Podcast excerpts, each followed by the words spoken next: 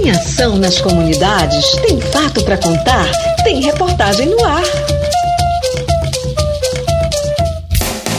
Oficina realiza diagnóstico participativo da cadeia produtiva da castanha na terra indígena Munduruku. No período de 9 a 12 de dezembro de 2022, ocorreu a primeira oficina do coletivo Munduruku, com foco na castanha, que contou com a participação de mais de 80 indígenas, representantes de 31 aldeias do Alto Tapajós. A colaboradora do PSA, Laura Lobato, que esteve presente no evento, explicou que o objetivo da oficina foi realizar um diagnóstico participativo da cadeia produtiva da castanha na terra indígena Munduruku. Ela explica sobre a metodologia aplicada para contextualizar a gestão e o uso de recursos naturais pelos Munduruku. A proposta da oficina seria fazer um diagnóstico, sabendo que eles já trabalham com a cadeia de castanha, mas o objetivo deles agora é comercializar, sendo que até então a, utilização da castanha é mais para o consumo alimentício. Então, qual é a proposta? Seria diagnosticar como está sendo é, a cadeia, como eles estão trabalhando atualmente, através de metodologias participativas, né, consulta de plenária, a gente coletou informações desde os primeiros, as primeiras atividades da coleta de castanha, nós fizemos uma linha do tempo, nós conseguimos identificar quais os desafios, seja eles logísticos, é, de conflitos internos, Desafios também com as pressões externas, como por exemplo o garimpo, né, que impacta negativamente a, as aldeias. Atualmente o rio Cururu ainda é, não tem né, impacto do garimpo, então o nosso foco foi para lá justamente para ver esse novo viés, né? Uma comercialização da castanha seria uma oportunidade contra o garimpo, né? Seria uma atividade sustentável com a, a utilização do recurso natural por mais tempo, né? Sendo um recurso que ele é ilimitado, desde que seja feita o manejo sustentável dele. Ainda segundo Laura, a oficina resultou na construção da cadeia produtiva da castanha desde a coleta até a fase de comercialização. Isso servirá de subsídio para os próximos planejamentos de ações e intervenções do projeto Saúde e Alegria junto ao povo munduruku do Alto Tapajós. Eles vão colaborar para quê? Que o Saúde e Alegria consiga se planejar, é, elencar quais as ações e intervenções podem ser feitas, visando todos os desafios que eles é, mencionaram para gente né? Um deles é a logística.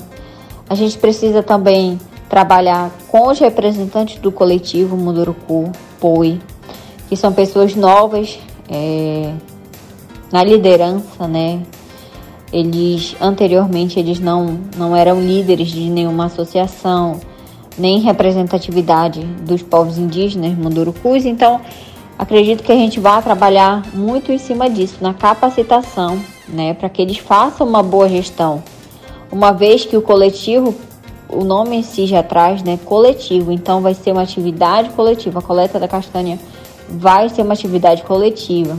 Então, como gerir isso, né? Como organizar isso? E eles precisam dessa capacitação para a organização deles, né? Apesar deles já serem muito organizados, mas quando se trata do coletivo, a gente precisa de um diferencial a mais. A partir da oficina, os Munduruku do Alto Tapajós estão bem animados para seguir adiante com a proposta de fazer desse recurso natural uma fonte de renda, mantendo a floresta em pé. Além da castanha, segundo Laura, outros produtos são potenciais recursos a serem explorados. Eles estão bastante animados para a próxima safra. A oficina deu de esclarecer muita coisa é, a gente já colocou alguns pontos como boas práticas de coleta, sabendo que para a comercialização precisa ter o mínimo né, de boas práticas na coleta, a fim de garantir que o produto ele seja de qualidade, esse produto que vai ser vendido, que é a amêndoa da castanha.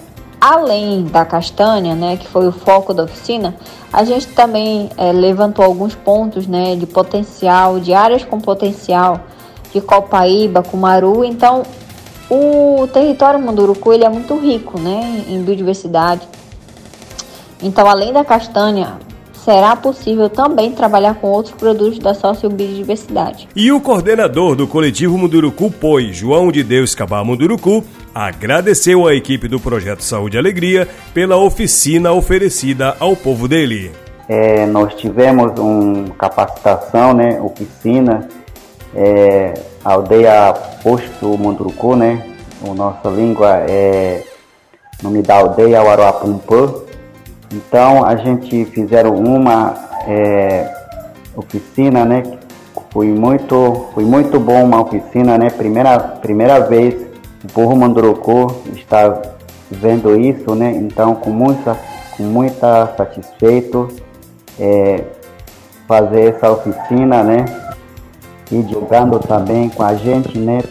Para que nós possamos ter nossa força, né?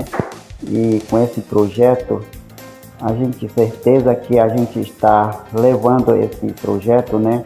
Para a nossa sustentabilidade e para é, preservar o nosso território, né, e a nossa natureza também, né? Então, isso foi muito bom para nós.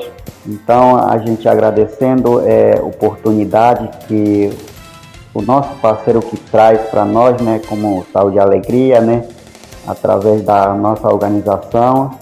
Isso foi muito bom para nós. A gente espera mais acontece. É, o nosso é, parceiro continua né, se forçando.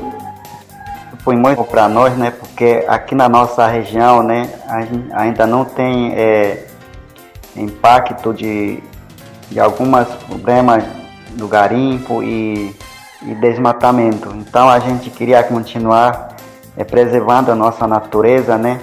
E a gente está usando, né, o nosso uso exclusivo, né? Então isso a gente foi muito bom para nós é, como é, coletando castanha, né?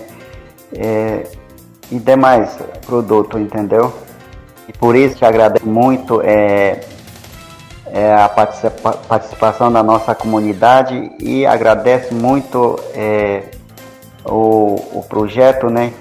Que o nosso parceiro que traz e agradeço muito o pessoal da Saúde e Alegria, né? Que é o nosso parceiro é, foi muito bom isso. A gente espera continua, acontece isso e traz é uma oficina e traz projeto o que é bom para os indígenas, entendeu? No último dia da oficina, houve a entrega de equipamentos de proteção individual, os EPIs, e insumos que serão utilizados pelos coletores de castanha na safra de 2023.